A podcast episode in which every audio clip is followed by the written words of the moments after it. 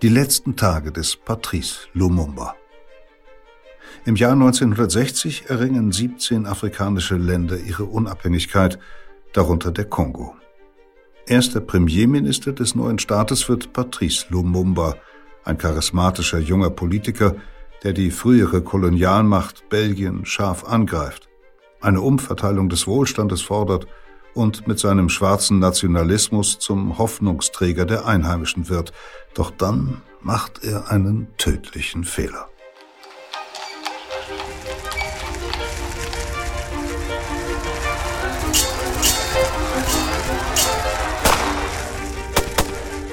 Verbrechen der Vergangenheit. Ein Crime-Podcast von Geo Epoche und RTL Plus. Zugang zu allen Folgen der gesamten Reihe haben Sie exklusiv nur auf RTL Plus Musik. Hallo, herzlich willkommen zu einer neuen Folge von Verbrechen der Vergangenheit, dem Crime-Podcast, der über Unrechtstaten von der Steinzeit bis ins 20. Jahrhundert berichtet. Dieses Mal reisen wir in das Jahr 1960 zurück. Ein Schicksalsjahr für den afrikanischen Kontinent, denn für etliche Länder dort endete damals die Kolonialzeit. Auch der Kongo wurde unabhängig. Der Kongo, das war eine riesige Landmasse im Inneren Afrikas, die den gierigen Augen der europäischen Kolonialmächte anders als die Küstenregion lange verborgen geblieben war, bis der belgische König Leopold II. sie 1885 praktisch zu seinem Privatbesitz machte. Wie ihm das gelang und was der neue Status für die Menschen im Kongo bedeutete, das wollen wir jetzt klären, bevor wir dann in das Drama abtauchen, das sich im Kongo nach der Unabhängigkeit entfaltete und 1961 mit der Ermordung des legendären Freiheitskämpfers Patrice Lumumba einen ersten furchtbaren Höhepunkt fand.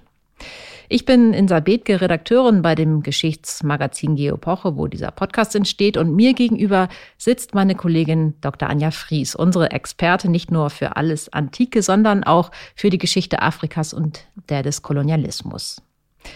Anja, 1960, das Jahr, in dem die Geschichte unserer heutigen Folge beginnt, werden nicht weniger als 17 Staaten in Afrika von den Kolonialmächten Frankreich, Großbritannien, Italien und Belgien in die Unabhängigkeit entlassen. Man spricht auch vom sogenannten Jahr Afrikas, wir haben es eben schon gehört. Aber war die Kolonialzeit auf dem Kontinent damit wirklich beendet? Nein, das ist, stimmt wohl, dass im Jahr 1960 so viele einstmals von äh, Europäern als Kolonien beherrschte Länder auf dem afrikanischen Kontinent in die Unabhängigkeit entlassen worden sind wie niemals zuvor und danach auch in einem einzigen Jahr. Aber die Antwort sagt es ja schon. Es waren noch längst nicht alle unabhängig. Portugal etwa entließ seine Besitzung wie Angola und Mosambik erst gut 15 Jahre später und das eigentlich auch nur, weil die Nelkenrevolution ähm, den äh, Diktator Salazar davon gespült hat, der ähm, dessen Regime eben auch diese Kolonialherrschaft aufrechterhalten hat. Also gab es teilweise auch in Afrika selbst äh, blutige Auseinandersetzungen. Was hieß denn das nun für die einstigen Kolonien Freiheit? Eine gute Frage. Im Prinzip bedeutet es natürlich, dass ähm, der afrikanische Staat komplett in die Unabhängigkeit entlassen wird, fortan also für alles selbst verantwortlich ist. Also für das Militär, für die Grenzsicherung, für die Bildung, für äh, Außen- und Binnenwirtschaft. Kurzum, alles, was einen Staat ausmacht, das sollte also zurückgegeben werden in die Hände der Einheimischen. Das passierte aber nicht in Gänze so, weil die internationale Staatengesellschaft äh, Interessen noch immer an den Ländern in Afrika hatte. Und zwar wirtschaftlicherseits. Und dann gab es eben auch noch die politische Lage des Kalten Krieges. Wir, die 1960 befinden wir uns mitten im Kalten Krieg, also der Auseinandersetzung zwischen Ost und West. Und die Führungsmächte dieser beiden Blöcke, auf der einen Seite die USA, auf der anderen Seite die UdSSR, die wachten natürlich mit Argusaugen darauf, auf welche Seite sich jetzt nun die jeweiligen jungen Staaten ähm, positionierten, also wo sie sich hinstellten. Mhm, schwierige Startbedingungen also. Das kann man sagen in jeder Hinsicht. Äh, und dazu kommt auch noch etwas, dass äh, eben in diesen ähm, jungen Staaten die Institution Staat ja bisher eine negativ konnotierte Institution war. Das war ja das Instrument des Kolonialismus, also des Unterdrückungsregimes. Und dass ein Staat zum Beispiel etwas Gutes bewirken kann oder dass er die Summe aller Bürgerinnen und Bürger ist, das ist eben äh, ein Gedanke, der vielen Menschen in den verschiedenen Regionen Afrikas fremd war und teilweise bis heute noch ist. Das soll aber nicht gleichmacherisch klingen. Also ähm, auch in Europa gibt es Menschen, die Staaten ablehnen oder den, den Staat an sich ablehnen.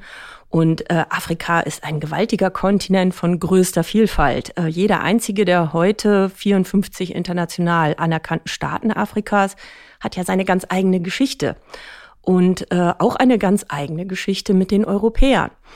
Ähm, einige Staaten wie zum Beispiel Südafrika oder auch Mosambik, die haben eine Jahrhunderte währende äh, Geschichte mit den Europäern, waren jahrhundertelang europäisch dominiert. Ähm, die belgische Kolonialherrschaft im Kongo, wo ja unsere heutige Episode spielt, die Werte äh, kürzer von etwa 1876 beziehungsweise offiziell ab 1885 bis 1960. Also je nach Rechnung etwas mehr oder etwas weniger als 80 Jahre. Mhm, vielleicht kannst du dazu noch ein bisschen was sagen. Wie müssen wir uns die Kolonialherrschaft der Belgier im Kongo jetzt konkret vorstellen? Konkret müssen wir sie uns als unglaublich quasi einzigartig brutal vorstellen. Ähm, allein zwischen 1880 und 1920 sind dem Kolonialregime im Kongo Schätzungen zufolge mindestens eine Million, vermutlich aber bis zu zehn Millionen Menschen zum Opfer gefallen. Hm. Wenn die letzte Zahl zutrifft, dann entspricht das der Hälfte aller damals lebenden Kongolesen überhaupt. Es ist unvorstellbar, hm. eine unvorstellbare Zahl. Und die Menschen wurden ermordet, sie wurden in die Wildnis gejagt, man ließ sie verhungern, sich zu Tode arbeiten. Viele starben an Krankheiten oder auch im Gefängnis. Warum mussten all diese Menschen sterben? Das sind ja wirklich ungeheure Zahlen. Ja, das ist es. Und dazu muss ich ein wenig ausholen. Als Belgien begann, sich für Kolonien zu interessieren, war es selbst noch ein recht junger Staat. Erst 1830 hatte es seine Unabhängigkeit von den nördlichen Niederlanden erkämpft. Also die hatten selbst gerade erst ihre Unabhängigkeit erkämpft. 1865 besteigt dann mit König Leopold II. ein sehr geltungshungriger, ehrgeiziger Mann den belgischen Thron. Man muss auch sagen, das ist nicht Belgien. Die Belgier haben nicht nach Kolonien getrachtet. Das war wirklich er, also mhm. der König, war hier die treibende Kraft. Und dieser Leopold II., der träumte von einem Kolonialreich. Also er hat alle möglichen Gegenden auf der Welt in Betracht gezogen, unter anderem auch äh, in Übersee. Und als dann die anderen Kolonialmächte wenig später begannen, das Innere Afrikas untereinander äh, aufzuteilen und zu unterwerfen, da wollte er mit dabei sein. Mhm, bis dahin hatte sich die Einflussnahme der Europäer ja maßgeblich auf die Küsten Afrikas beschränkt. Genau, aber jetzt drang man eben immer weiter in das unbekannte Innere Afrikas vor. Leopold II., der hat dort auch einen äh, willfährigen Partner gefunden, den britisch-amerikanischen Abenteurer Henry Morton Stanley, der sich also auch äh, schlimmer Dinge rühmt ähm, in seinen Schriften. Und dieser Stanley, der zieht also im Auftrag Leopolds los und schließt ähm, Verträge ab. Und das sind ungleiche Verträge. Bei diesen Verträgen geht es darum, von den einheimischen Machthabern Landrechte zu bekommen, aber auch Nutzungs, alle Nutzungsrechte an dem Land und zu diesen Nutzungsrechten gehört dann zum Beispiel auch die Arbeitskraft der Bevölkerung. Und diese Machthaber, die konnten diese Verträge eigentlich überhaupt nicht überblicken. Die wussten gar nicht, was ihnen da vorgelegt wird haben sich ein bisschen blenden lassen über das wenige eigentlich, was sie dafür bekommen haben und unterschrieben nicht weniger als ihre eigene Ausbeutung. Zugleich tarnte Leopold dieses Engagement dort vor Ort als humanistisches Projekt. Also es war ziemlich perfide. 1876 verkündete er auf einem eigens dazu in Brüssel einberufenen geografischen Kongress einen Plan. Und dieser Plan lautete, Leopold wollte also Versorgungs-, Wissenschafts- und bef sogenannte Befriedungsstationen einrichten. Er wollte nämlich den äh, dort im Kongo immer noch vorherrschenden Sklavenhandel äh, abschaffen. Er wollte Frieden schaffen zwischen den einheimischen Machthabern und er wollte eine gerechte wie unparteiische Schiedsinstanz sorgen. Dafür wollte er sorgen. Er wollte, so sagte er, die Dunkelheit bekämpfen. Richtiges Blendwerk also, was er da zustande brachte. Ja, ganz genau. Das ist eine, ähm, eine, ein, ein, ein Blendwerk. Eine, ähm, er, er behauptet das, um eben das zu tun, was er eigentlich wirklich tun will. Und ähm, Die Weltöffentlichkeit hat ihm damals das äh, auch abgenommen. Also Leopold II. ging unglaublich geschickt vor. Er stellte die Verwaltung äh, der von ihm bis dahin schon akquirierten Gebiete beziehungsweise durch Stanley akquirierten Gebiete unter die Schutzherrschaft der sogenannten Internationalen Afrikanischen Assoziation. Also kurz IAA, das war eine von ihm gegründete Wohltätigkeitsorganisation, für die er bei den Gegnern der Sklaverei weltweit als Menschenfreund gefeiert wurde. Also Leopold II. war ähm, eine Lichtgestalt geradezu. Mhm. Und gleichzeitig gründete er aber eine ganze Reihe an weiteren Organisationen und die hatten absichtlich sehr ähnliche Titel. Also ich habe ja gerade gesagt, die Internationale Afrikanische Assoziation, das ist die IAA. Und er gründete dann unter anderem die Internationale Assoziation des Kongo, IAK, was sich ja fast genauso anhört. Aber das war eben eine pure Handelsgesellschaft, von der vor allen Dingen Leopold II. profitierte und es ging um nichts anderes als um Landgewinn und Profit. Er ist da also wirklich perfide und sehr geschickt vorgegangen. Haben die anderen Kolonialmächte äh, nichts gemerkt? Also einige waren durchaus skeptisch. Es gab auch Stimmen, dass das Ganze ein großer Schwindel sein sollte. Aber als Leopold II. ihnen dann zur Zeit der sogenannten Afrika-Konferenz, die 1884, 85 in Berlin tagte, zusicherte, dass sie alle im Kongo fortan frei handeln konnten, äh, dann lenkten sie ein und ließen ihn gewähren. Also diese Handelsfreiheit war ein großes Fund. Ähm, er hat aber auch zum Beispiel Frankreich, mit dem er in Konkurrenz lag, auch Gebiete zugesprochen im Kongo. Am Ende der Konferenz 1885 wünschte Gastgeber Otto von Bismarck, der deutsche Reichskanzler. Genau, der Gastgeber der Konferenz war der Reichskanzler Otto von Bismarck und der wünschte dem neuen Kongo-Staat alles Gute am Ende der Konferenz. Dazu muss man sagen, bei dieser Konferenz war kein einziger Vertreter aus Afrika anwesend. Also das haben die Europäer unter sich ausgemacht. Und noch im selben Jahr, der, also 1885, gründete Leopold II. den sogenannten Freistaat Kongo. Ein Gebiet unglaubliche, das ist wirklich unfassbar, 76 mal größer als äh, Belgien. Und das war fortan ihm selbst unterstellt, also ihm ganz persönlich. Also der Kongo war eine Privatkolonie des belgischen Königs. In der Tat. Aber es war tatsächlich eine Wette auf die Zukunft, denn äh, Leopold konnte von den immensen Bodenschätzen, die heute bekannt sind, des Kongo, wusste er nichts. Also beutete er erstmal aus, ähm, was offensichtlich war, und äh, das offensichtlichste war Elfenbein. Und er hat also hunderte von Tonnen des sogenannten weißen Goldes äh, wurden aus dem Kongo nach Europa exportiert für Klaviertasten, Kämme, Tabakdosen, Schmuck und dergleichen. Und ähm, äh, die Ausbeutung äh, der Einheimischen lag darin, dass sie eben diese, äh, dieses Gewicht äh, aus äh, durch unwirtlichste Regionen zu den Handelsstützpunkten tragen mussten und diese Trägerkolonnen äh, waren, ähm, das waren Zwangsarbeit. Ähm, und vom Leid der Elefanten, die dafür ihr Leben lassen mussten, also da hat damals sowieso überhaupt niemand drüber nachgedacht. Dennoch war die Kolonie nicht profitabel. Und das änderte sich erst 1888, nämlich durch eine Erfindung. Und das war die Erfindung des irischen Tierarztes John Boyd Dunlop. Der hat nämlich den Gummireifen erfunden. Und der wurde dann äh, so schnell äh, beliebt und äh, erfreute sich großer Nachfrage für Fahrräder und schließlich dann natürlich auch für Autos. Das musst du kurz erklären. Vom Elfenbein zum Gummireifen ist ja ein ganz schöner Sprung. Das stimmt. Ähm, es geht darum, welche Handelsgüter aus den jeweiligen Ländern ähm, in Europa von Nutzen sind. Also erst war es Elfenbein, da war die große Nachfrage da und jetzt mit der einsetzenden Industrialisierung hat man halt gemerkt, ah, Gummi. Äh, Gummi wird aus Naturkautschuk gemacht. Die Pflanzen, die Naturkautschuk produzieren, werden mh, mm, wachsen maßgeblich im Kongobecken.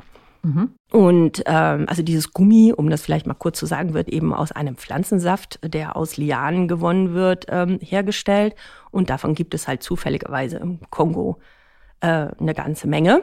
Und dann hat Leopold sich gedacht, super, mit Kautschuk kann ich sehr, sehr viel Geld verdienen. Äh, weil ja eben die Nachfrage äh, durch die Industrialisierung beständig zunahm. Und dann hat er 1892 eine Kopfsteuer in seiner Privatkolonie eingerichtet, die in Kautschuk zu entrichten war. Das mhm. heißt, alle Kongolesen wurden damit zum Kautschuksammeln gezwungen. Mhm, sag noch mal ganz kurz, wie, wie muss man sich das vorstellen? Was mussten die machen? Also damals, äh, zu der damaligen Zeit, war das äh, nur in Handarbeit möglich. Sie mussten also in die Wälder, sie mussten die Lianen erstmal finden. Ähm, dann mussten die Lianen angeritzt werden. Dann tritt aus den Wunden der Pflanze ein, ein Saft auf, aus. Der muss aufgefangen werden. Und ähm, damit man den möglichst viel auf einmal sammeln kann, ähm, muss man den trocknen. Und ähm, das haben die damals teilweise auf ihrer eigenen Haut gemacht. Also sie haben quasi mehr und mehr Saft auf die Haut aufgetragen. Das ist dort dann zu Fladen getrocknet und die hat man dann später vom Körper abgezogen. Man kann sich vorstellen, das war sehr schmerzhaft. Mhm. Und äh, wer nicht die geforderte Menge ablieferte, der wurde zudem hart bestraft. Und äh, also es gab ähm, äh, mit der Nilpferdpeitsche wurden die Menschen ausgepeitscht. Ähm, es ging, äh, es wurden Hände abgeschlagen, es wurden Nasen abgetrennt. Also es war eine unfassbar brutale, äh, ein brutales Regiment. Und um 1900 ist der Kongo dann durch diese grausamen Zwangsmethoden die wirtschaftlich einträglichste Kolonie in Afrika. Und äh, von diesem Terrorregime dringen tatsächlich erst nach und nach Nachrichten nach außen. Mhm. Ähm, viele glauben diese Nachrichten auch erstmal nicht, weil ja Leopold diese Lichtgestalt ist, mhm. eigentlich ja der Menschenfreund. Aber als dann die Beweislast zu erdrückend wird, dann muss tatsächlich auch Leopold, der das anfangs alles Lüge straft, der äh, muss also einlenken und ähm, dann wird die Kolonie von dem belgischen Staat übernommen. Mhm. Und wann war das in etwa? Das war im November 1908. Hat sich denn die Lage danach für die Menschen im Kongo irgendwie verändert, verbessert? Verändert hat sie sich ähm, schon, weil einfach die, die Gesamtlage eine andere war, aber im Prinzip ähm, nicht wirklich. Ähm, fortan regierten staatliche Beamte, christliche Missionare und Vertreter der belgisch kontrollierten Konzerne äh, die nun Belgisch-Kongo genannte Kolonie. Und wie zu Zeiten Leopolds gab es auch damals eine Kopfsteuer. Mhm. Ähm, es ging aber weiter um Profitmaximierung und weniger um Menschenfreundlichkeit oder gar Gleichberechtigung. Also auch das hat es damals nicht gegeben. Nach dem Ersten Weltkrieg wird dann der unterdessen entdeckte Metallreichtum des Kongo-Beckens ausgebeutet. Und das heißt, dass die Menschen jetzt äh, nicht mehr Kautschuk sammeln, sondern vorwiegend in Minen arbeiten. Und nach dem Zweiten Weltkrieg ist der Kongo der viertgrößte Kupferproduzent der Welt. Und dazu werden Diamanten, aber auch Uran, Kobalt oder auch das seltene Tantal gefördert. Aber da beginnt sich ja offenbar doch was ähm, zu verändern. Die Menschen im Kongo beginnen ja irgendwann sich nach der Freiheit zu sehen. Das stimmt. Das hat vor allen Dingen was mit dem Ersten und dem Zweiten Weltkrieg tatsächlich zu tun. Ähm, in den beiden Kriegen haben ja viele Afrikaner auf Seiten der jeweiligen Kolonialmachte gekämpft, Seite an Seite mit den Kolonialherren mal in Anführungsstrichen gesagt. Und ähm, das trug dann zum einen schon mal dazu bei, dass die Rufe nach Unabhängigkeit lauter wurden.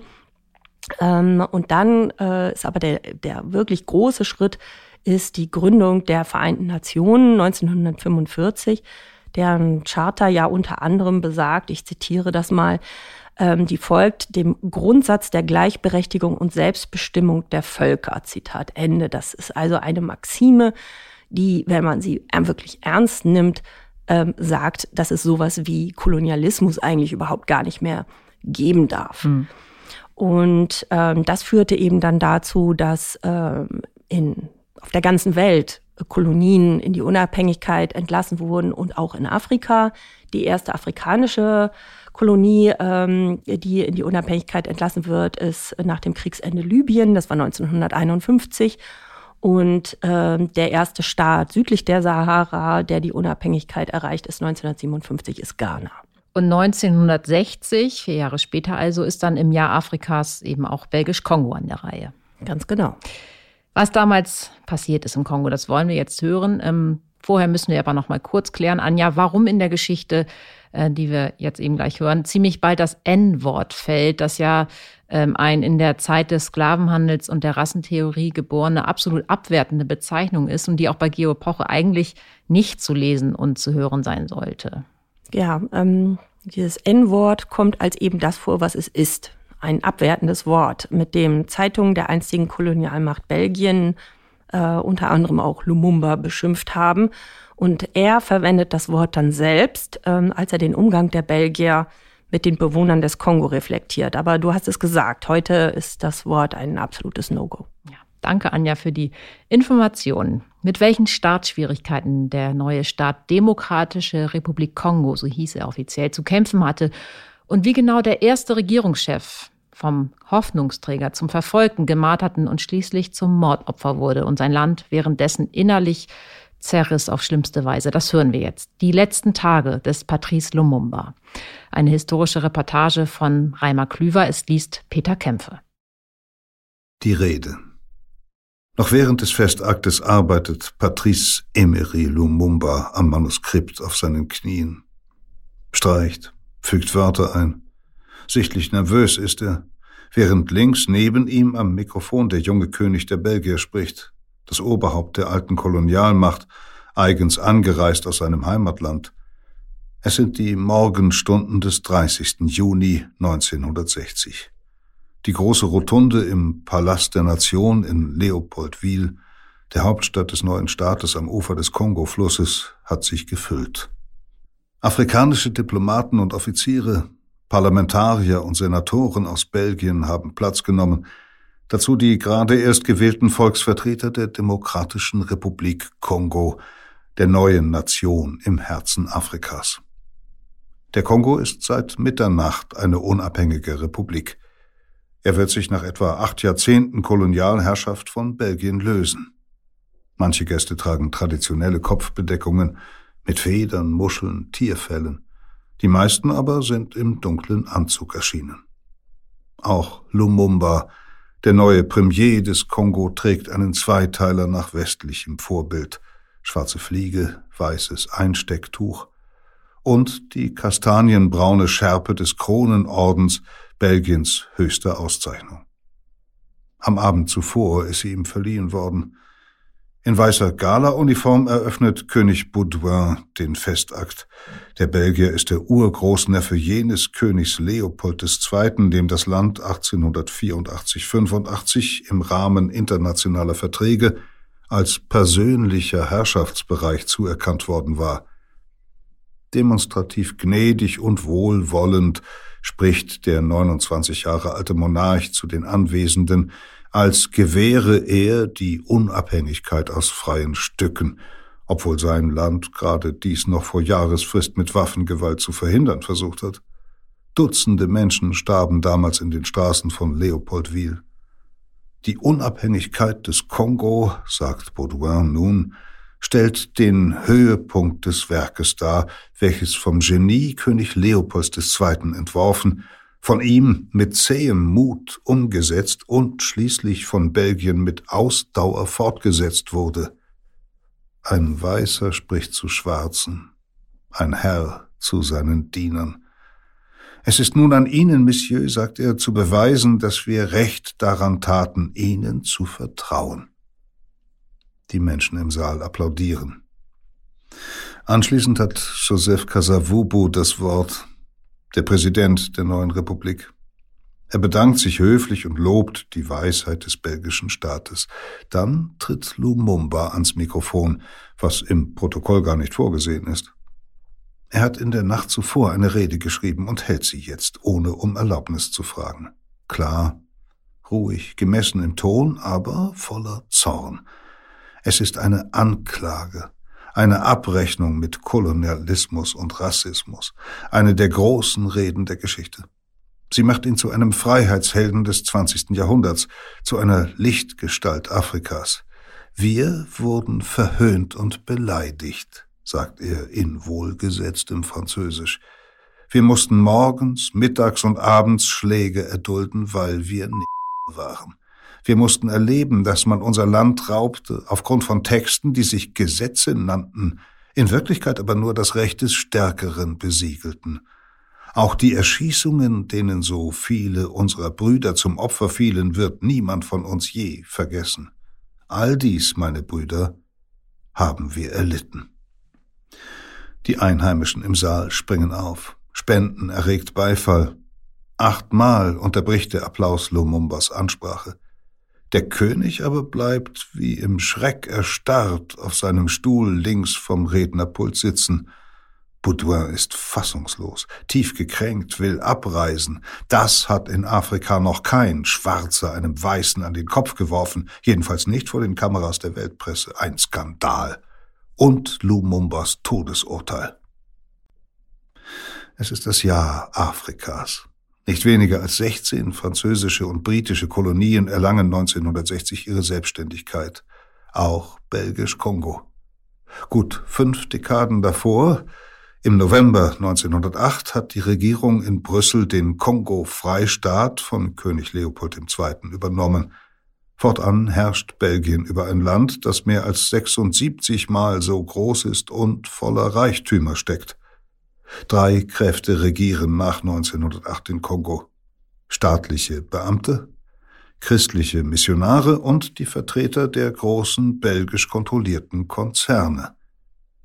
Die Ausbeutung ist kaum weniger brutal als zu Zeiten von Leopolds Freistaat. Hunderttausende Männer müssen für die Kolonialherren schuften, um eine neu eingeführte Kopfsteuer bezahlen zu können. Auf Plantagen, in Bergwerken, bei der Eisenbahn, in den Häfen als Hausangestellte der Weißen. Wer sich weigert, wird in Ketten zwangsweise in die Minen gebracht oder ausgepeitscht. Wirtschaftlich scheint dieses System aus Druck und Nötigung auf seine Art zu funktionieren. Belgisch-Kongo wird nach dem Zweiten Weltkrieg zu einer Art Vorzeigekolonie in Afrika. Die Belgier lassen nicht weniger als 14.000 Kilometer Eisenbahnschienen bauen, 140.000 Kilometer Straßen und Autobahnen, 40 Flughäfen oder Rollfelder sowie mehr als 100 Kraftwerke. Der Kongo wird zum viertgrößten Kupferproduzenten der Welt exportiert auch Diamanten und Uran. Der Sprengstoff der Atombomben von Hiroshima und Nagasaki stammt aus seinen Minen. Die USA decken drei Viertel ihres Kobaltbedarfs im Kongo und die Hälfte ihrer Importe des Metalls Tantalum, das sie für die Turbinen ihrer strategischen Flugzeugflotten brauchen. Der größte Teil der Gewinne fließt in die Kassen der Unternehmen aus Belgien und anderen Industrieländern. Auch die Kongolesen profitieren ein wenig von dem Reichtum, den ihr Land produziert. Der Lebensstandard nimmt zu. In keiner anderen Kolonie auf dem Kontinent ist die medizinische Versorgung besser, gehen mehr Kinder zur Schule. Doch politisch und gesellschaftlich halten die Belgier die Bewohner ihrer Kolonie weiterhin in Unmündigkeit. Als der Kongo 1960 unabhängig wird, gibt es im ganzen Land nicht einen einzigen schwarzen Bürgermeister, Richter, Arzt oder Ingenieur, in den Streitkräften keinen Offizier. Von mehr als 15 Millionen Kongolesen haben nur 16 einen Universitätsabschluss. Denn auch wenn es keine Rassengesetze gibt wie in Südafrika, der Kongo unter belgischer Herrschaft funktioniert wie ein Apartheidsstaat. Die Welten sind strikt geschieden. Die Bars, Restaurants, die Passagierabteile in Zügen und auf den Flussschiffen. Für die Schwarzen, egal welchen Bildungsstandes, gibt es als Strafe weiterhin Hiebe mit der Peitsche aus Flusspferdhaut, wie einst unter Leopolds Gewaltherrschaft. Für einen Afrikaner sind gewöhnlich nicht mehr als Vorarbeiterjobs oder Stellen als Sachbearbeiter und Sekretär erreichbar. Nur drei von 4878 höheren Verwaltungsposten sind im Jahr 1959 von Kongolesen besetzt. Gleichwohl entsteht im Jahrzehnt vor der Unabhängigkeit in den Städten wie Leopoldville, dem späteren Kinshasa, oder Stanleyville, Kinsangani, eine kleine afrikanische Mittelschicht. Diese Menschen haben es meist als Selbstständige zu einem gewissen Wohlstand gebracht, als Bauunternehmer und Barbesitzer, Spediteure und Handwerker. Einige wenige Angehörige der schwarzen Mittelschicht formen die Elite der Evoluiers, der Entwickelten, wie sie sich selber nennen. Es ist eine kleine Kaste von Kongolesen, die genau so leben wollen wie die Kolonialherren. Mitte der 1950er Jahre gibt es vermutlich rund 12.000 Evoluiers im Land.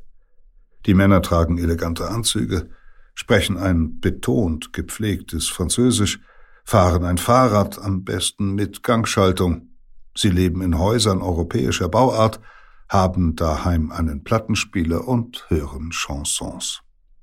Auch Patrice Lumumba zählt zu dieser Gruppe. Der künftige Premier stammt aus einem Dorf. 1925 kommt er als Isaiah Tasumba Tavosa zur Welt. Sein Vater, ein Bauer, steht im Ruf, ein leicht erregbarer, zur Gewalt neigender Mann zu sein. Tatsächlich trennt sich Lumumbas Mutter später von ihm, weil sie seine Zornesausbrüche leid ist. Schon der Junge fällt auf. Er ist wacher als die meisten seiner Kameraden, vielleicht auch widerspenstiger. Er stellt einen Kolonialbeamten zur Rede, der im Dorf die Produktion von Baumwolle und Kautschuk überwachen soll und die Qualität der Ware bemängelt, zu Unrecht, wie Isaiah Tasumbu Tavosa ihm zu verstehen gibt. Der Belgier ist so beeindruckt von der Chutzpe, dass er unbedingt den Vater des furchtlosen Jungen sprechen will. Als der Lehrer in der Missionsstation einen Satz auf die Tafel schreibt und vier Fehler dabei macht, korrigiert ihn der Junge und wird dafür von der Schule verwiesen. Lumumba ist nicht sein Geburtsname, aber so nennen sie ihn bald. Denn er hat die Qualitäten eines Wortführers. Lumumba bedeutet in der Sprache der Batetela so viel wie Mannschaft. Wie viele junge Männer zieht es ihn in die Stadt. 1942 geht er nach Stanleyville im Nordosten des Kongo. Er arbeitet als Bürogehilfe bei der Post, verbessert sein Französisch, besucht die Abendschule, nimmt endgültig Lumumba als Nachnamen und Patrice und Emery als Vornamen an. In der städtischen Bibliothek liest er meterweise Bücher. Sein weißer Vorgesetzter lobt ihn, er sei umfassender gebildet als mancher Europäer. Lumumba hat sich alles im Selbststudium angeeignet. Sein Ehrgeiz, es den Weißen gleich zu tun, sie zu überflügeln, treibt ihn immer weiter. Er macht Karriere, soweit dies einem Schwarzen in Belgisch-Kongo bei der Post möglich ist. Er bekommt ein Dienstfahrrad gestellt, wird zum Lehrgang nach Leopoldville geschickt. Dabei lernt er auf der anderen Seite des großen Flusses in Brazzaville eine ihm ganz neue Welt kennen. Weniger Rassismus, mehr politische Beteiligung der Schwarzen. Es ist die Kapitale von Französisch-Äquatorialafrika, einer großen Kolonie der Franzosen nordwestlich des Kongo. Sogar Abgeordnete schickten sie nach Paris, schreibt er bewundernd. 1954 nehmen die Kolonialbehörden den 29-Jährigen ins Register der zivilisierten einheimischen Bevölkerung auf. Dem ist ein demütigender Prozess vorausgegangen, der die Anmaßungen der Belgier zeigt und die Entschlossenheit Lumumbas, den gesellschaftlichen Aufstieg um jeden Preis zu erzwingen. Um die Zivilisiertheit der Einheimischen zu überprüfen, machen Kolonialbeamte Hausbesuche und schauen nach, ob Familien mit Messer und Gabel essen, die Kinder zum Schlafen Pyjamas tragen und alle die Toilette benutzen.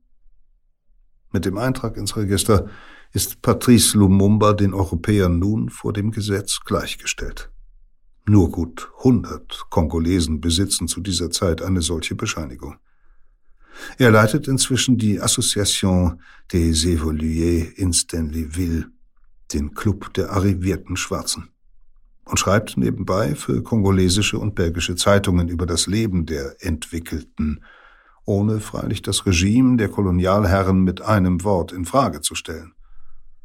Für den Juni 1955 plant Belgiens neuer König Baudouin einen Besuch im Kongo. Das Land steht international unter Druck. Sowohl die Sowjetführung als auch die traditionell antikolonialistisch eingestellten Amerikaner fordern Reformen. Die Belgier sollen ihrer Besitzung einen Weg in die Unabhängigkeit weisen, so wie es Franzosen und Briten in vielen ihrer Kolonien schon getan haben. In Afrika haben sie etwa im Sudan, in Ghana, Marokko und Tunesien Verhandlungen mit Unabhängigkeitsbewegungen aufgenommen. Und in Asien ist praktisch bereits das gesamte Kolonialreich der Europäer, bis auf kleine Ausnahmen, auseinandergebrochen.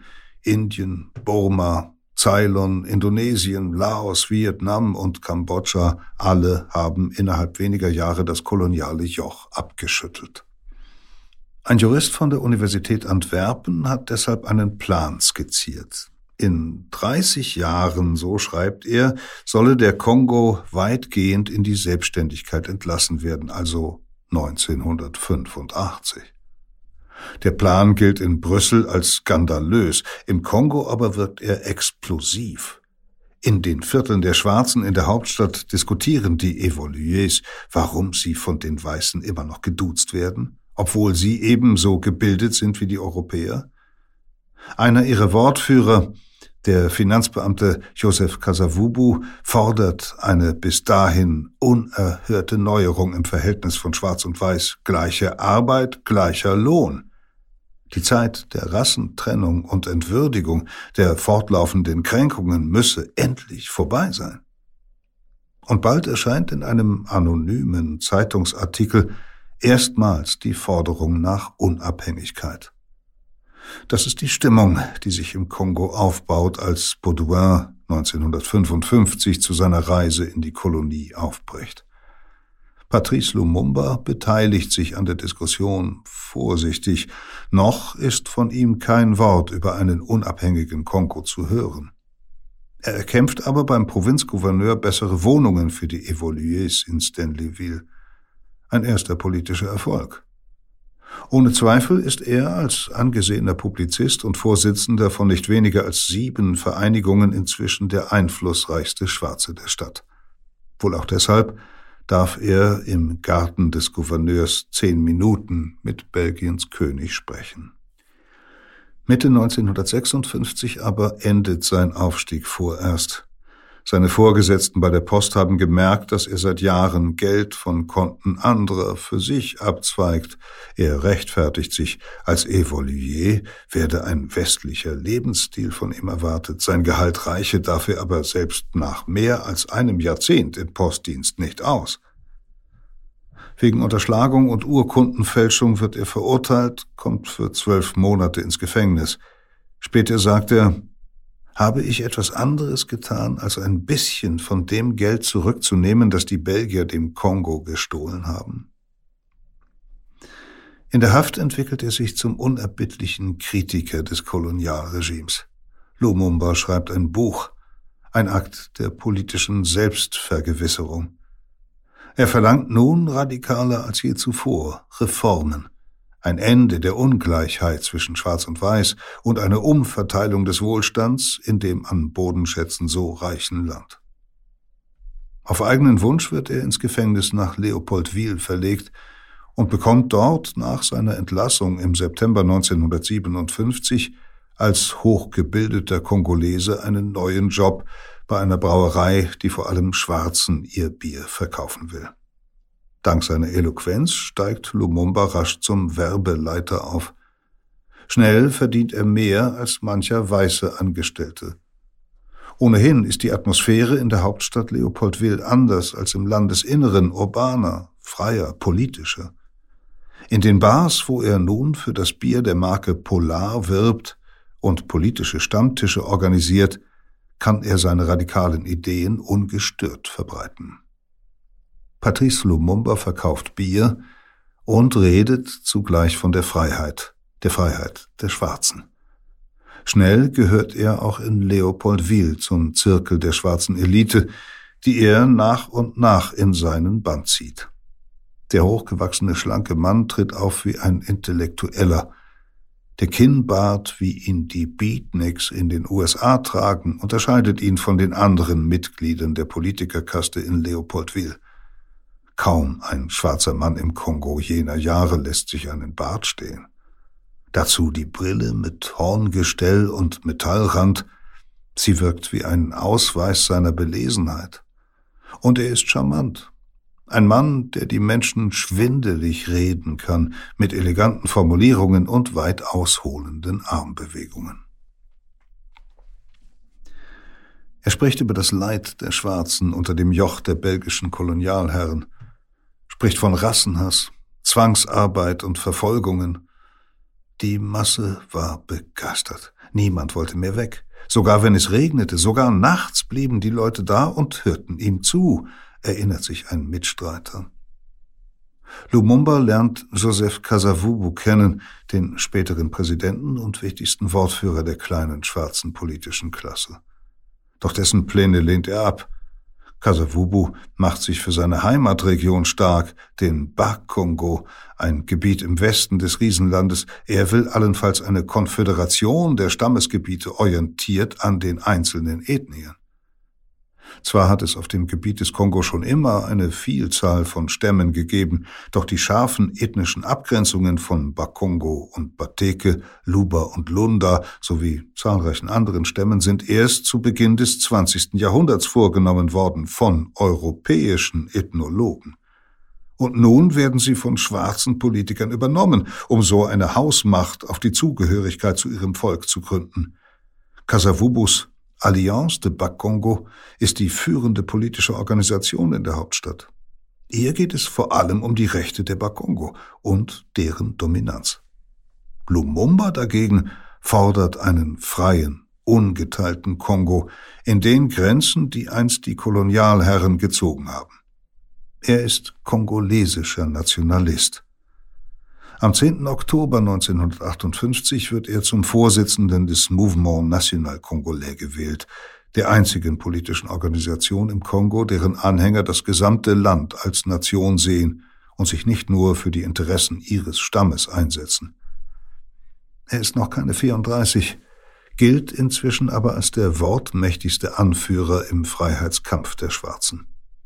Die Unabhängigkeit darf nicht länger als ein Geschenk Belgiens betrachtet werden. Ganz im Gegenteil, es ist ein Recht, das das kongolesische Volk verloren hat, ruft er vor tausenden begeisterten Anhängern. Er gibt seinen Job bei der Brauerei auf, ist nun professioneller Politiker, der erste in seiner Partei. Lumumba spürt die verbreitete Unzufriedenheit über das Kolonialregime. Die Unabhängigkeitsbewegung ist nicht mehr allein Angelegenheit der schwarzen Elite, sondern erfasst jetzt auch die Massen. Am 4. Januar 1959 bricht die Wut der Menschen in Leopoldville offen aus. Der weiße Bürgermeister hat eine Versammlung der Anhänger Kasavubus untersagt, Tausende aber sind schon gekommen und nun wütend. Etwa zur gleichen Zeit endet im Fußballstadion ein Spiel, die 20.000 Fans sind aufgeputscht. Auf einmal brüllen einige Männer Dipanda, Unabhängigkeit. Parteigänger, Kasavubus und Fußballfans verbrüdern sich. Plündernd ziehen die Massen durch die Straßen der Hauptstadt, werfen Autos von Weißen um, räumen Läden aus. Polizei und Militär eröffnen das Feuer. Am Abend sind 47 Kongolesen tot, so offizielle Angaben. Andere sprechen von bis zu 500 Opfern. Fortan begehren überall im Land die Menschen gegen das Kolonialregime auf. Bis dahin geduldige Untertanen stellen ihre Steuerzahlungen ein.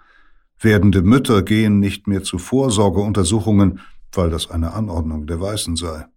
Schwarze Männer stehen nicht mehr stramm, wenn sie mit Kolonialbeamten reden, und Lumumba fordert nun die Unabhängigkeit sofort und ohne Einschränkungen. Die Weißen in Belgisch-Kongo bewaffnen sich, bilden Bürgerwehren. Im Oktober kommt es nach einem Besuch Lumumbas in Stanleyville erneut zu Ausschreitungen mit 26 Toten. Er wird am 1. November 1959 festgenommen, wegen Aufstachelung der Massen zu einem halben Jahr Gefängnis verurteilt. In Brüssel wächst inzwischen die Einsicht, dass Belgien die Initiative zurückgewinnen muss, um wenigstens zu bestimmen, wann die Kolonie in die Unabhängigkeit entlassen wird. Deshalb laden die Belgier rund 90 Kongolesen am 20. Januar 1960 nach Brüssel zum Gespräch am runden Tisch. Es sind die führenden schwarzen Politiker. Unter ihnen Kasavubu, und der einflussreichste Mann der Provinz Katanga, Moise Chombe. Einer aber fehlt, Lumumba. Doch die Kongolesen wollen nur verhandeln, wenn er dabei ist. Die Belgier fliegen ihn ein. Als er sechs Tage später eintrifft, können Verbände kaum die Spuren der Folter verbergen, der er im Gefängnis unterzogen wurde. Die Kongolesen fordern die sofortige Unabhängigkeit. Die Belgier sind von der Einheitsfront überrascht und selbst intern zerstritten. Sie haben keinen Zeitplan für die Unabhängigkeit. Noch vor Jahresfrist hat König Baudouin versprochen, dem Kongo die Unabhängigkeit ohne nachteiliges Zögern, aber ohne unbesonnene Eile zu gewähren. Nun können die Belgier dem Drängen nicht viel entgegensetzen. Und für Verhandlungen ist keine Zeit mehr. Wenn Brüssel die Forderung zurückwiese, so viel ist nach den Ausschreitungen im Jahr zuvor sicher, wären neue Unruhen fast zwangsläufig die Folge. Auf einen blutigen Konflikt aber, wie ihn etwa die Franzosen in Algerien zu der Zeit noch ausfechten, wollen es die Belgier nicht ankommen lassen. So einigt man sich auf den 30. Juni 1960 als Tag der Unabhängigkeit. Ein irrwitziges Unterfangen. Nicht mal fünf Monate bleiben, um eine Parlamentswahl vorzubereiten in einem Land, in dem politische Mitbestimmung bis dahin verboten war. Um eine Währung, eine Zentralbank zu schaffen, Ministerien einzurichten, eine Verwaltung und das alles ohne eigenes ausgebildetes Personal. Ohne Hilfe der Siedler kann all das nicht umgesetzt werden. Deren Zweifel aber wachsen. Viele schicken ihre Familien nach Europa oder gehen nach Rhodesien und Südafrika, wo die weiße Vorherrschaft unangetastet ist. Lumumba indes hat sich in Brüssel endgültig den Zorn der Belgier zugezogen. Sie halten ihn für einen Demagogen, radikal, unnachgiebig. Brüsk lehnt er ihren Vorschlag ab, Baudouin als Staatsoberhaupt des Kongo zu behalten. Der belgische Minister für afrikanische Angelegenheiten hält in einem Memorandum fest, der Mann, der ausgeschaltet werden muss, ist Lumumba. Doch bei den Wahlen im Mai holt dessen Partei mit Abstand die meisten Stimmen. Lumumba ist der populärste Politiker. Er leitet die erste Regierung des unabhängigen Kongo. Dafür koaliert er mit Kasavubu, akzeptiert ihn als Präsidenten, da das Amt ohnehin eher repräsentative Funktionen hat. Die Belgier setzen nun auf Kasavubu, spekulieren darauf, dass er mäßigend wirkt auf den Freiheitskämpfer.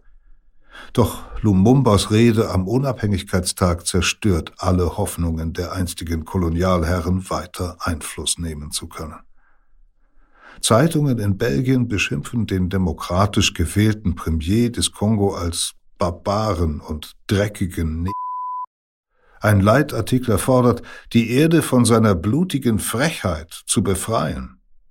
Auch in anderen Hauptstädten der westlichen Staatenwelt beginnen Politiker sich Gedanken zu machen, seine Rede hat Lumumba verdächtig gemacht, als anti-weiß, antikolonialistisch, als Aufrührer und Kommunisten, obwohl er sich nie für die Lehren von Marx und Lenin interessiert hat. US-Präsident Dwight D. Eisenhower brandmarkt ihn als Gefahr für den Frieden und die Sicherheit in der Welt. Lumumba gerät zwischen die beiden Blöcke des Kalten Krieges. Und so beginnt nur Tage nach der Unabhängigkeitsfeier eine verhängnisvolle Entwicklung, die den Kongo ins Verderben reißen wird. Und auch Lumumba. Am 5. Juli lässt General Emil Janssens die Truppen des neuen Staates antreten. Der Belgier war zuvor Kommandeur des Kolonialheeres und führt nun die neue kongolesische Armee. Auf eine Tafel schreibt Janssens mit Kreide eine einfache Formel. Vor der Unabhängigkeit gleich nach der Unabhängigkeit. Seine Soldaten sollten ja nicht glauben, dass sich irgendetwas geändert habe. Doch die Kongolesen lassen sich diesen Ton nicht mehr bieten. Noch am selben Tag meutern Soldaten, schlagen ihre weißen Offiziere zusammen, vergewaltigen Frauen europäischer Abstammung. Lumumba versucht die Lage in den Griff zu bekommen, entlässt Janssens, ersetzt ihn durch einen Einheimischen, aber das reicht nicht. In der Südprovinz Katanga töten marodierende Soldaten am 10. Juli sechs Europäer. Unter den Weißen bricht Panik aus. Tausende fliehen mit der Fähre über den Kongo in den Norden nach Brazzaville. Bloß weg. Etwa 10.000 Beamte, 13.000 Angestellte privater Firmen und 8.000 Plantagenbesitzer verlassen binnen weniger Stunden das Land. Schon bald hat der Kongo keine funktionierende Verwaltung mehr. Die Wirtschaft bis auf den Bergbau kollabiert. Auf den Farmen verfault die Ernte. Belgien reagiert auf die Krise, als sei es weiterhin Kolonialmacht. 2500 Soldaten, die wegen eines anlässlich der Unabhängigkeit unterzeichneten Freundschaftsvertrags ohnehin im Land stehen, besetzen die Städte, haben Schusswechsel mit kongolesischen Truppen. Die sind ohne ihre weißen Offiziere chancenlos. Am 11. Juli eröffnen zwei belgische Marineschiffe das Feuer auf die von Europäern evakuierte Hafenstadt Matadi. Mindestens 19 Kongolesen sterben. Am selben Tag erklärt Moïse Chombe, der im Januar am runden Tisch in Brüssel noch an der Seite Lumumbas gestritten hatte, die Unabhängigkeit der Provinz Katanga. Das kann Lumumba nicht hinnehmen. Katanga ist das industrielle Kraftzentrum des Landes. Die Steuerzahlungen der Bergbauunternehmen dort sichern etwa zwei Drittel des Staatshaushalts. Der Premier setzt die Reste seiner Armee in Marsch. Sein einstiger Verbündeter Chombe wird zum Gegenspieler auf Leben und Tod. Den Bergbau in Katanga kontrolliert die Société Générale de Belgique. Und das Unternehmen zeigt keinerlei Neigung, die lukrative Rohstoffförderung einfach so in die Hände Lumumbas zu geben. Die Firma erzielt im Kongo etwa die Hälfte ihrer jährlichen Gewinne. Brüssel unterstützt die Sezessionisten. Der König schreibt John B. aufmunternde Briefe, seine Beamten beraten dessen Regierung, seine Offiziere führen die Katanga-Gendarmen, seine Ingenieure kontrollieren den Bergbau, seine Bankiers bauen eine Zentralbank auf. Im Rest des Kongo eskaliert die Lage. Lumumba und Kasavubu rufen am 12. Juli die Vereinten Nationen um Hilfe. Noch in der gleichen Nacht fordert der UN-Sicherheitsrat die Belgier zum Abzug auf und beschließt die Entsendung bewaffneter Blauhelmsoldaten. In keiner Deklaration aber wird Belgien verurteilt. Die UN-Truppen sollen sich nur zwischen die verfeindeten Parteien stellen. Von einer Beendigung der Sezession Katangas mit militärischen Mitteln ist nicht die Rede. Lumumba ist bitter enttäuscht. Er gerät in Panik und macht einen folgenschweren Fehler. Nur zwei Tage nach seinem Hilfegesuch an die UNO telegrafiert er nach Moskau, könnten dazu veranlasst werden, Intervention der Sowjetunion zu erbitten, falls westliches Lager Akt der Aggression gegen Souveränität Republik Kongo nicht beendet. Keiner weiß, ob Lumumba sich bewusst ist, was das bedeutet. Noch am selben Tag kennt die CIA das Telegramm. Washington ist in Aufruhr.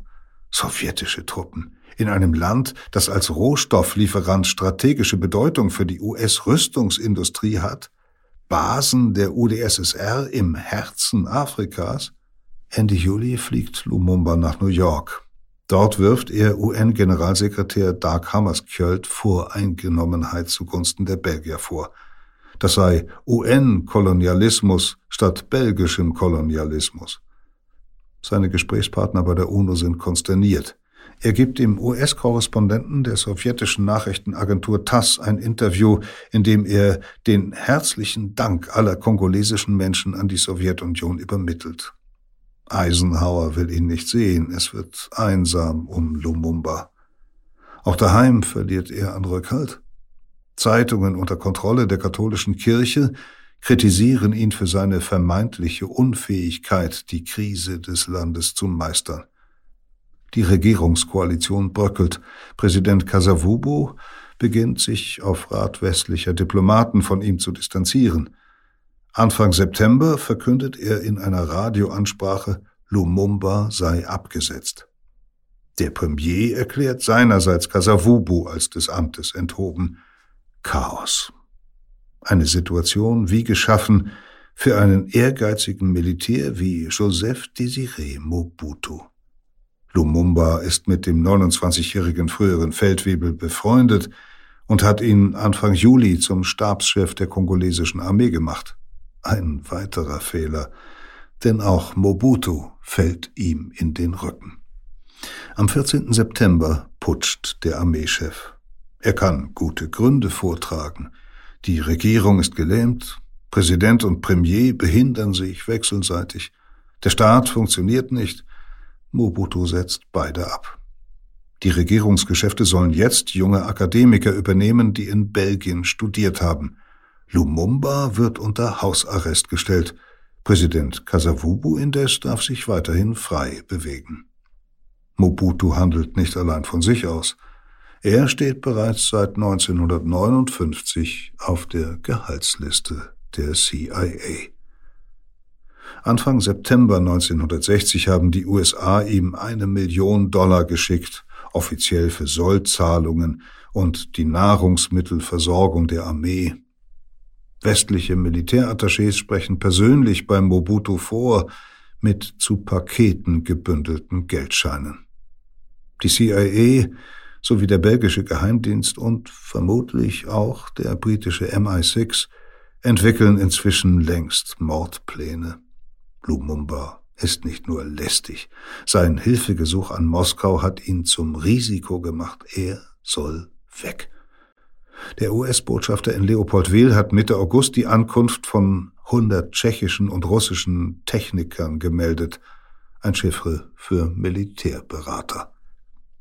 Präsident Eisenhower persönlich ordnet an, Lumumba auszuschalten. Die CIA will ihn mit vergifteter Zahnpasta umbringen. Die alte Kolonialmacht Belgien hat unterdessen die Operation Barracuda gestartet. Mit Deckung des Afrikaministers in Brüssel planen zwei belgische Militärs die Entführung und Ermordung des abgesetzten Premiers. Doch Lumumba durchkreuzt die Attentatspläne. Versteckt im Auto seiner Hausangestellten flieht er am 27. November 1960 aus der Residenz des Premiers. Sein Ziel ist Stanleyville. Dort im Nordosten haben Getreue inzwischen eine Gegenregierung installiert, die auch über Soldaten verfügt, um notfalls gegen die Truppen Mobutus und das Militär Katangas zu kämpfen. Als Lumumbas Flucht bekannt wird, lässt Mobutu ein Aufklärungsflugzeug starten, um Jagd auf den früheren Freund zu machen. Bald kann der Pilot den Chevrolet des Ex-Premiers am Boden ausmachen. Als die Flüchtenden am Sankuru-Fluss mit einer Fähre in Lumumbas Heimatprovinz Kasai übersetzen wollen, schlagen Mobutus Soldaten zu. Vier Tage nach der Flucht nehmen sie Lumumba am 1. Dezember fest. Noch einmal versucht er sich mit seiner Redegabe aus der Falle zu befreien. Wenn ihr mich tötet, werde ich nicht sterben, ruft er den verdutzten Soldaten zu. Ich werde nie weit von meinem Volk sein. Vermutlich verhindert nur das Eintreffen eines Verstärkungstrupps, dass sie ihn laufen lassen. Als Gefangener wird er in Leopoldwil den Fotografen präsentiert, mit einem Strick gefesselt und geschlagen, ohne seine Brille, das weiße Hemd verdreckt. Soldaten stoßen ihn auf die Ladefläche eines LKW, einer packt ihn bei den Haaren und reißt seinen Kopf hoch. Bei einem weiteren Zwischenstopp umringen Dutzende Soldaten den Gefangenen, treten und schlagen ihn. Einer stopft Lumumba ein zusammengeknülltes Blatt Papier in den Mund. Es ist das Manuskript einer Pressemitteilung vom 27. November, in der er betont, der einzige legitime Regierungschef zu sein. Der Kommandeur der Soldaten ist auch gekommen. Mobutu, Lumumbas einstiger Freund, schaut den Misshandlungen gelassen zu. Der Gefangene kommt ins Militärlager von Thyswil, knapp 150 Kilometer von der Hauptstadt entfernt. In einer verdreckten Zelle wird er festgehalten, ohne frische Kleider, ohne ärztliche Versorgung. Doch selbst als Gefangener bleibt Lumumba für die neuen Machthaber eine Gefahr. Zum Jahreswechsel werden 50 Regierungssoldaten verhaftet unter dem Vorwurf, heimliche Anhänger des abgesetzten Premiers zu sein. Am 12. Januar meutern tatsächlich Truppen und einige Soldaten drohen, Lumumba zu befreien, wenn ihr Sold nicht erhöht wird. Mobutu und Kasavubu können die aufgebrachten Soldaten beruhigen. Nun aber wollen sie ihren Konkurrenten so schnell wie möglich loswerden. Und die Belgier unterstützen sie dabei. Doch so einfach ist das nicht. Ihr Gefangener ist mittlerweile rund um den Globus populär. In den Ländern des Ostblocks, in Afrika und vielen Staaten der dritten Welt. ihn praktisch vor aller Welt umzubringen, ja, das wagen sie nicht. Lumumba soll vielmehr nach Katanga ausgeflogen werden. Was dort mit ihm geschehen wird, ist offensichtlich, aber der Mord wäre nicht mehr ihr Werk. Am Nachmittag des 17. Januar 1961 landet eine DC-4 der Air Congo auf dem Flughafen von Elisabethville, der Hauptstadt Katangas. An Bord drei mit Stricken gefesselte Männer, Lumumba und zwei Weggefährten.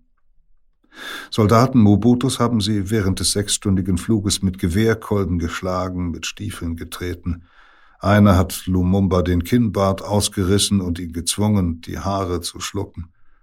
Auf dem Rollfeld nimmt die Militärpolizei von Katanga die blutverschmierten Häftlinge in Empfang. Ihr Kommandeur ist der belgische Hauptmann Julien Gatt. Koordiniert wird die gesamte Operation von einem weiteren Belgier, Kommissar Franz Verschur, Berater des katangischen Polizeichefs.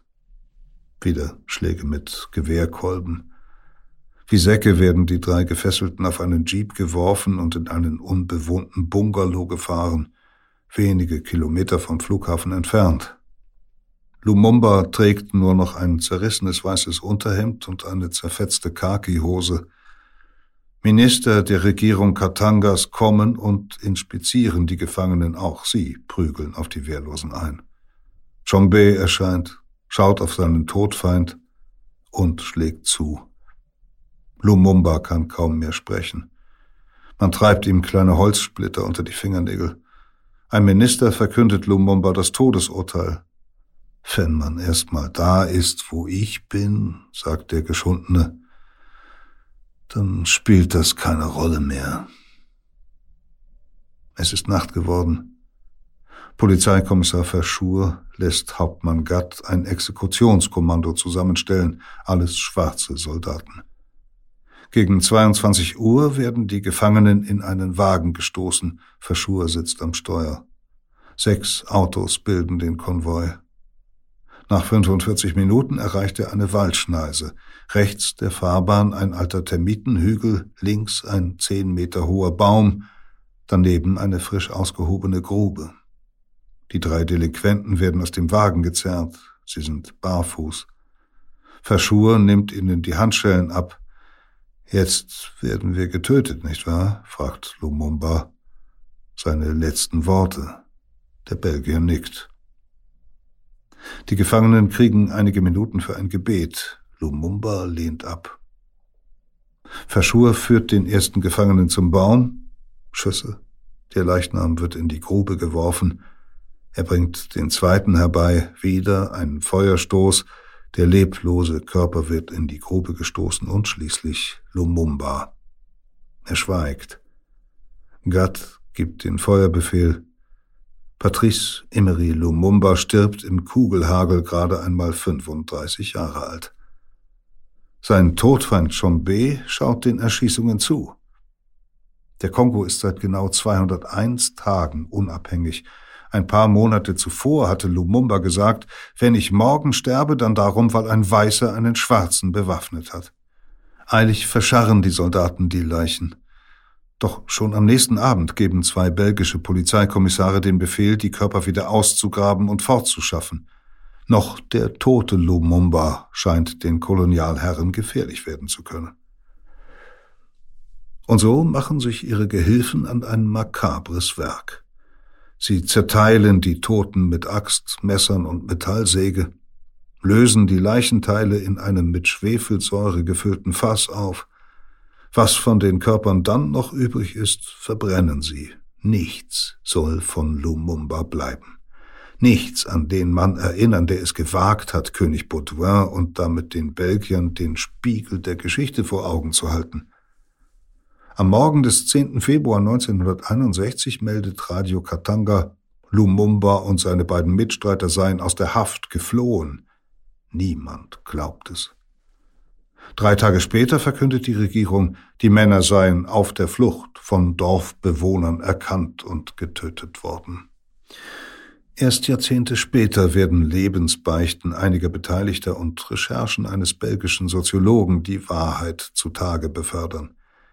Der Kongo, dessen Einheit Lumumba bewahren wollte, versinkt nach seinem Tod in Gewalt und Krieg. Drei Fraktionen kämpfen nun gegeneinander, die Soldaten Mobutus und Kasavubus, den Mobutu wieder als Präsident eingesetzt hatte, Chombes Katanga-Gendarmen und die Anhänger Lumumbas. UN-Generalsekretär Dag Hammarskjöld kommt noch im selben Jahr bei einem Flugzeugabsturz über dem Kongo ums Leben, als er einen Waffenstillstand aushandeln will. Bis heute hält sich der Verdacht, westliche Geheimdienste hätten seine Maschine zum Absturz gebracht, um Frieden zu verhindern. Katanga-Söldner kämpfen gegen Anhänger Lumumbas und Soldaten des Kongo so brutal weiter, dass es selbst Belgien und den USA zu viel wird. 1963 zwingen sie Moïse Chombe zur Aussöhnung mit der Regierung. Zur Belohnung wird Chombe Premier des Kongo. Gemeinsam mit Kasavubu geht er nun gegen die Anhänger Lumumbas vor. Erst 1965 sind sie endgültig besiegt. Dann putscht Joseph Desiré Mobutu ein zweites Mal, erneut mit Billigung und Hilfe des Westens, und verjagt die beiden einstigen Konkurrenten Lumumbas ins Exil. Mehr als 30 Jahre wird er an der Macht bleiben. Aus Leopoldville macht er Kinshasa, aus dem Kongo Zaire. US-Präsidenten werden den Diktator Mobutu als treuesten Verbündeten südlich der Sahara preisen. Die meisten der da noch bestehenden Kolonien in Afrika werden bis Mitte der 1960er Jahre unabhängig. Vor allem Portugal aber sperrt sich noch ein Jahrzehnt länger gegen das Unvermeidliche, entlässt etwa Angola und Mosambik erst 1975 in die Unabhängigkeit. Doch gelingt es kaum einem der Staaten, stabile demokratische Strukturen aufzubauen, was wie im Kongo meist im Überschwang der Unabhängigkeitsfeiern beginnt, endet fast überall in Agonie. Aus dem Kontinent des Aufbruchs wird ein Erdteil der Hoffnungslosigkeit, der Krisen und Kriege, scheinbar verdammt zu Armut und Verschuldung. Politisch werden die meisten Regierenden von den Supermächten umworben, auch finanziell, doch das Geld, das die jungen Staaten erhalten, investieren viele Herrschende nicht in Infrastruktur, Bildung oder Gesundheitssystem, sondern kaufen sich Waffensysteme oder behalten die Millionen gleich für sich. In den gut drei Jahrzehnten seiner Herrschaft über den Kongo wird Mobutu mehrere Milliarden Dollar beiseite schaffen. Auch die Herrscher in anderen afrikanischen Staaten, etwa in der Zentralafrikanischen Republik, der Elfenbeinküste, in Nigeria, Kenia, Simbabwe, Libyen, Tunesien, dem Sudan und Äquatorialguinea bereichern sich maßlos, während die Einheimischen darben. Gewalt, Staatsverfall und ökonomischer Niedergang, Despotie und Korruption prägen in vielen Ländern Afrikas die Jahrzehnte nach der Unabhängigkeit. Dutzende Militärputsche und Umsturzversuche erschüttern die jungen Nationen. Allein in Nigeria werden sechs Regierungen durch Generäle gestürzt. Und nicht nur das Militär destabilisiert die staatliche Ordnung. Im Sudan kostet ein jahrzehntelanger Bürgerkrieg bis 2004 zwei Millionen Menschen das Leben. Der vergebliche Sezessionskrieg Biafras von Nigeria Ende der 1960er Jahre fordert fast ebenso viele Tote. Dem Völkermord der Hutu an den Tutsi in Ruanda 1994 fallen mindestens 800.000 Menschen zum Opfer. Auch der Kongo kommt nicht zur Ruhe. Er bleibt Spielball internationaler Mächte und Unternehmen, deren Interessen nur zu klar auf der Hand liegen, der enorme Reichtum des Landes an Boden schätzen. Immer wieder kämpfen Freischärler und Söldnertruppen gegen Regierungssoldaten und auch untereinander. Bald schießt jeder auf jeden. 1998 bricht eine Art afrikanischer Weltkrieg aus. Soldaten aus sieben Nachbarländern kämpfen auf dem Gebiet der Demokratischen Republik Kongo, wie der Staat seit 1997 wieder heißt, gegeneinander. Drei Millionen Menschen fallen dem Krieg zum Opfer. Kurz vor Ende dieses Konfliktes kehrt Patrice Emery Lumumba in die Hauptstadt zurück, zumindest symbolisch. 2002 lässt Kongos Präsident Joseph Kabila eine Bronzestatue des Freiheitskämpfers in Kinshasa errichten. Doch auch diese Geste und die demokratischen Bemühungen Kabilas können nicht über Lumumbas schwieriges politisches Erbe hinwegtäuschen. Er hat das Land 1960 in die Unabhängigkeit geführt, doch Frieden und Einigkeit sofort verspielt. Vielleicht war er wirklich guten Willens, am Ende aber völlig überfordert und dem Poker der Mächte im Kalten Krieg ausgeliefert. Bis heute ist der Kongo ein von lokalen Konflikten und der globalen Gier nach seinen Schätzen zerrissenes Land. Das war Peter Kämpfe mit einer Geschichte aus der Geo-Epoche-Ausgabe Afrika. Wenn Sie mehr über das Schicksal dieses Kontinents lesen möchten oder überhaupt über die Ära des Kolonialismus, dann können Sie das ganz bequem und für kleines Geld in unserer Digitalbibliothek Geopoche Plus tun. Sie finden dort die entsprechenden Ausgaben zum Durchblättern, können aber auch nach mehr als 2000 Einzelartikeln suchen. Das Angebot ist unter geo-epoche.de erreichbar. Hier bei Verbrechen der Vergangenheit geht's als nächstes um ein deutsches Schicksalsjahr. Wir setzen unsere kleine Serie über die Rote Armee-Fraktion fort und erzählen, wie die RAF 1977 mit den Morden an Generalbundesanwalt Siegfried Buback und an dem Chef der Deutschen Bank Jürgen Ponto die Bundesrepublik erschütterte.